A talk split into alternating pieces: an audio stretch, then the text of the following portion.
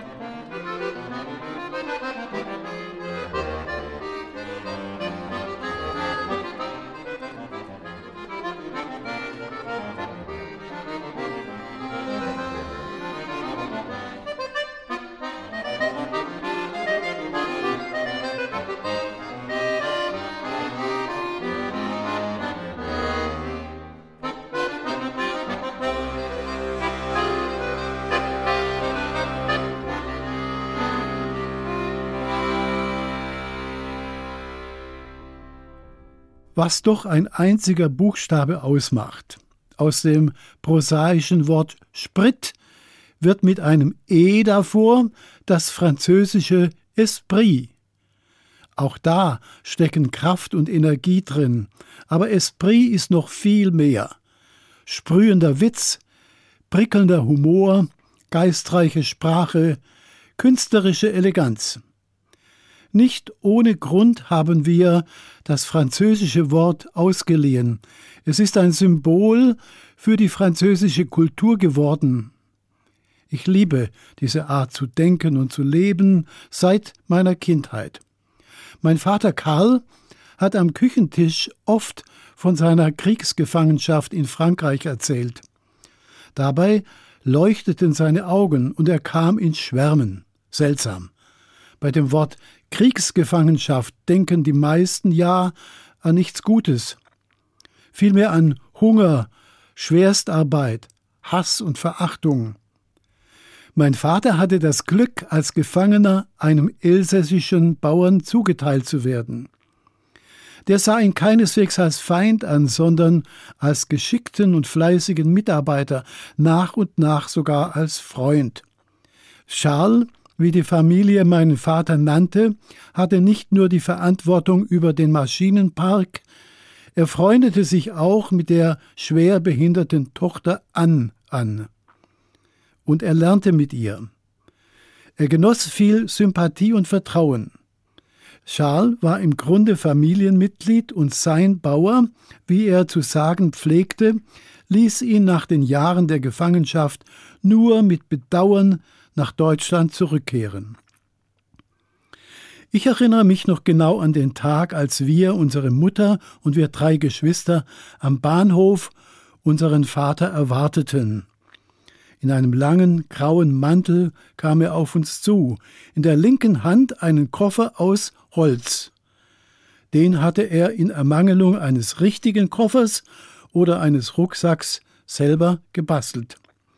Aus Holzlatten, die ihm die französische Familie überlassen hatte. Bis heute bewahre ich diesen Holzkoffer auf, als Erinnerungsstück an meinen Vater und als Symbol für den Geist der Versöhnung, den mein Vater in der Gefangenschaft erleben durfte. Die Franzosen sprechen vom Esprit de Réconciliation. Vaters freundschaftliche Verbindung nach Frankreich hielt ein ganzes Leben. Im hohen Alter bestand er darauf, noch einmal seine Familie im Elsass zu besuchen.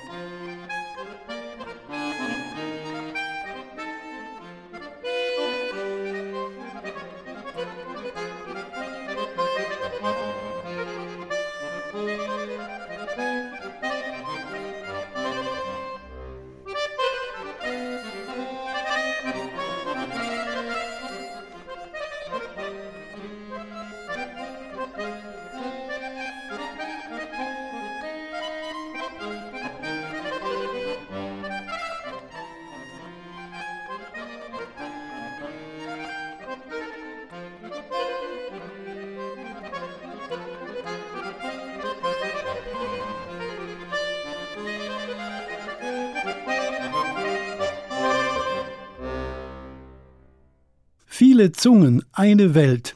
H2 Kultur hat sein Pfingstprogramm unter dieses Motto gestellt. Wir können trotz der Unterschiede miteinander kommunizieren. Es ist die Chance einer Welt, die immer mehr zusammenrückt. Mein Vater hat in seiner Kriegsgefangenschaft etwas von dem erlebt, was die Franzosen Esprit de Réconciliation nennen. Geist der Verständigung und Versöhnung. Wie durch ein Wunder wurden aus den Erzfeinden Frankreich und Deutschland nach dem Zweiten Weltkrieg Freunde. Im Jahr 1963, also 18 Jahre nach Kriegsende, schlossen der französische Präsident Charles de Gaulle und der deutsche Bundeskanzler Konrad Adenauer den deutsch-französischen Freundschaftsvertrag. Hier wurde der Grundstein gelegt für ein verlässliches Miteinander in allen wichtigen Fragen der Außen-, Sicherheits-, Jugend- und Kulturpolitik, von dem wir bis heute zehren. Wer genau hinsieht, entdeckt die geistige und geistliche Vorgeschichte dieses Freundschaftsvertrags. Der Ursprung lag in Frankreich, wo schon vor dem Ende des Zweiten Weltkrieges der Kreuzzug des Gebetes um Versöhnung ins Leben gerufen wurde. Die Bewegung zog Kreise, zunächst in Frankreich, dann auch in Deutschland und anderen europäischen Ländern. 1946 versammelten sich im französischen Wallfahrtsort Vézelay 40.000 Menschen aus Belgien, Spanien, der Schweiz, Italien, Luxemburg, Kanada, den USA und Frankreich. Auch in Frankreich lebende deutsche Kriegsgefangene durften an dieser Wallfahrt teilnehmen. Die internationale katholische Friedensbewegung Pax Christi wurde bei diesem Treffen geboren. Auf ihre Initiative hin bewegten sich später auch Deutsche und Polen aufeinander zu. Der legendäre Kniefall von Bundeskanzler Willy Brandt 1970 war ein äußeres Zeichen einer neuen Entspannungspolitik.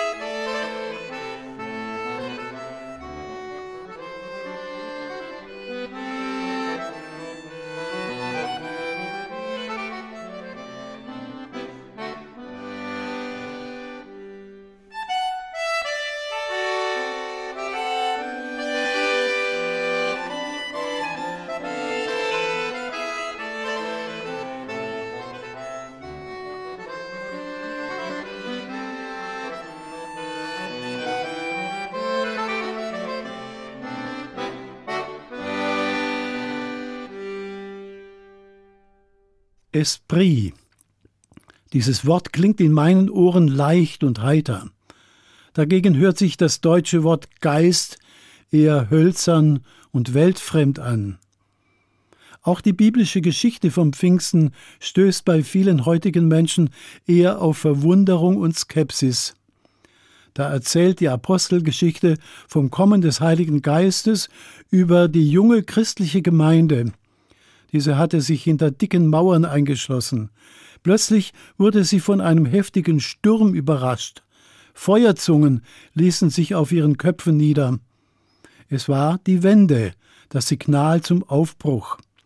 Der Heilige Geist trieb die Frauen und Männer der Jesusgemeinde aus dem Haus. Auf den Straßen und Plätzen Jerusalems bekannten sie sich offen und freimütig zu Jesus. Er lebt, sagten sie. Die Zuhörenden allerdings hielten sie für Spinner und Betrunkene. So ist das wohl geblieben. Für viele ist die Pfingstgeschichte der Bibel eine orientalische Erzählung mit vielen legendären Zügen. Mich selbst sprechen die eher nüchternen Texte der jüdischen Bibel über den Heiligen Geist stärker an. Da ist zum Beispiel der Psalm 104, Hören Sie einige Auszüge. Mein Gott, überaus groß bist du. Du hüllst dich in Licht wie in einen Mantel. Du spannst den Himmel aus gleich einem Zelt. Du machst die Winde zu deinen Booten, zu deinen Dienern Feuer und Flamme. Du lässt Quellen sprudeln in Bäche, sie eilen zwischen den Bergen dahin. Du lässt Gras wachsen für das Vieh und Pflanzen für den Ackerbau des Menschen, damit der Brot gewinnt von der Erde und Wein, der das Herz des Menschen erfreut. Du machst den Mond zum Maß für die Zeiten, die Sonne weiß, wann sie untergeht. Wie zahlreich sind deine Werke, Herr, sie alle hast du mit Weisheit gemacht, die Erde ist voll von deinen Geschöpfen. Verbirgst du dein Angesicht, sind sie verstört, nimmst du ihnen den Atem, so schwinden sie hin und kehren zurück zum Staub. Du sendest deinen Geist aus, sie werden erschaffen, und du erneuerst das Angesicht der Erde.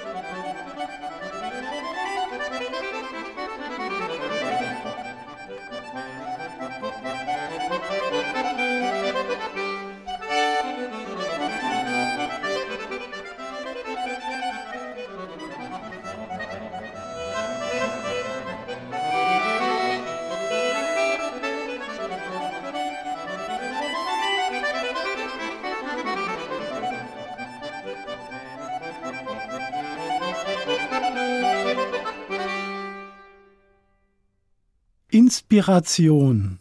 Auch dieses Wort mag ich sehr. Da spüre ich das Neue, Überraschende.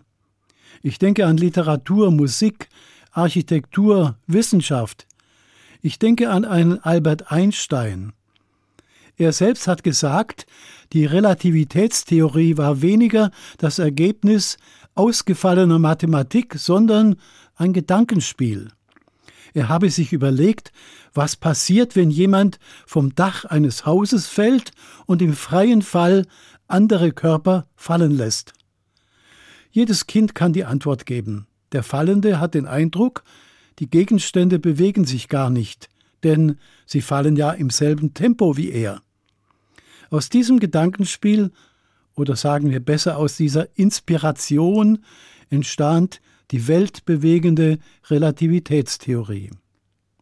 Inspiration. Ich denke da auch an die Erfinder des BioNTech-Impfstoffs gegen Corona.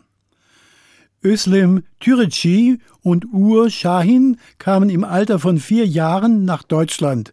Sie, die Tochter eines türkischen Arztes, er, der Sohn eines Fabrikarbeiters. Nach dem Studium hatte sich das Ehepaar mit Leidenschaft der Krebstherapie verschrieben, bis die Herausforderung Covid-19 ihr Leben völlig veränderte. Von jetzt auf gleich rückte die Krebsforschung in den Hintergrund und der Kampf gegen die Pandemie in den Fokus.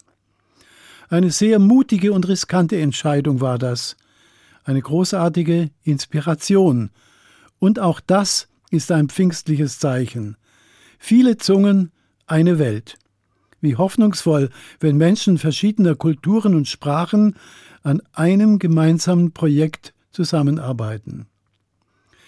Inspiration. Ich denke nicht nur an die Genies der Menschheit, die Großes geschaffen und Weichen in der Geschichte gestellt haben. Ich denke auch an die kleinen Inspirationen, die uns allen tagtäglich widerfahren.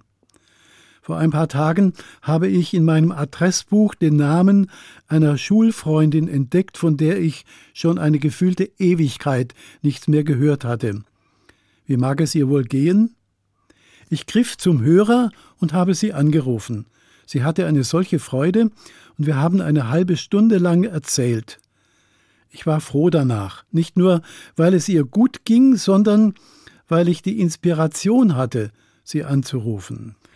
Vielleicht klingt es vermessen, bei solchen Begebenheiten schon vom Heiligen Geist zu sprechen, und doch, ich bin überzeugt, der Geist Gottes, die heilige Ruach, wie die Bibel sagt, wirkt in alltäglichen Dingen.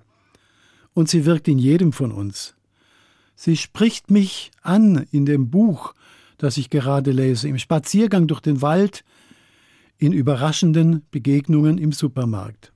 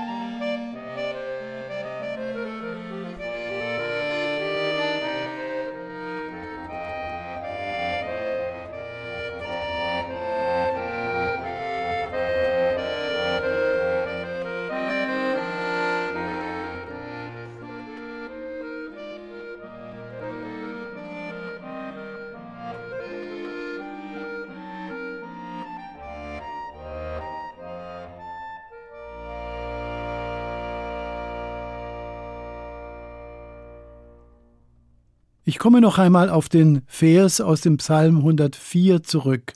Da heißt es, Du sendest deinen Geist aus, sie werden erschaffen, und du erneuerst das Angesicht der Erde.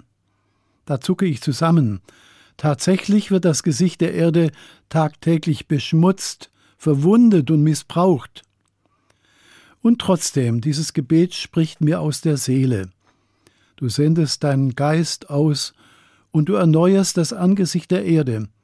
Nein, ich glaube nicht, dass Gott mit schwungvoller Wunderhand die abgestorbenen Wälder aufforstet und die Meere von ihrem Plastikschmutz reinigt. Ich bete auch nicht darum, Gott möge den sinnlosen Kämpfen im Jemen und der Unterdrückung in Myanmar ein Ende machen. Hunger, Kriege, soziale Ungerechtigkeit, das alles ist menschengemacht. Darum ist es unsere Aufgabe, das in Ordnung zu bringen. Was wir von Gott erbitten dürfen und was er uns zusagt, das ist die Gabe, die unheilvollen Geister zu durchschauen, die Gabe, die göttliche Heilkraft in mir, in uns wirken zu lassen. Ich glaube an diese göttliche Inspiration, den heiligen Esprit. Ich bitte darum, mich auf diesen Geist einlassen zu können. Der Frankfurter Dichterpfarrer Lothar Zenetti hat es in seinem Pfingstlied so ausgedrückt. Die Wunder von damals müssen's nicht sein, auch nicht die Formen von gestern. Nur lass uns zusammen Gemeinde sein, eins, so wie Brüder und Schwestern. Ja, gib uns den Geist, deinen guten Geist, mach uns zu Brüdern und Schwestern. Auch Zungen von Feuer müssen's nicht sein, Sprachen, die jauchzend entstehen. Nur gib uns ein Wort, darin Wahrheit ist, dass wir, was recht ist, verstehen. Ja, gib uns den Geist, deiner Wahrheit Geist, dass wir einander verstehen. Ein Brausen vom Himmel muss es nicht sein, Sturm über Völkern und Ländern. Nur gib uns den Atem, ein kleines Stück unserer Welt zu verändern. Ja, gib uns den Geist, deinen Lebensgeist, uns und die Erde zu ändern. Der Rausch der Verzückung muss es nicht sein, Jubel und Gestikulieren, nur gib uns ein wenig Begeisterung, dass wir den Mut nicht verlieren, ja gib uns den Geist, deinen Heiligen Geist, dass wir den Mut nicht verlieren. Diese heilige, heilende Geistkraft, den Sprit, der uns in Bewegung bringt, den Esprit der Versöhnung, die göttliche Inspiration für jeden neuen Tag, das wünsche ich Ihnen und mir. Nicht nur am Pfingstfest, sondern das ganze Jahr über.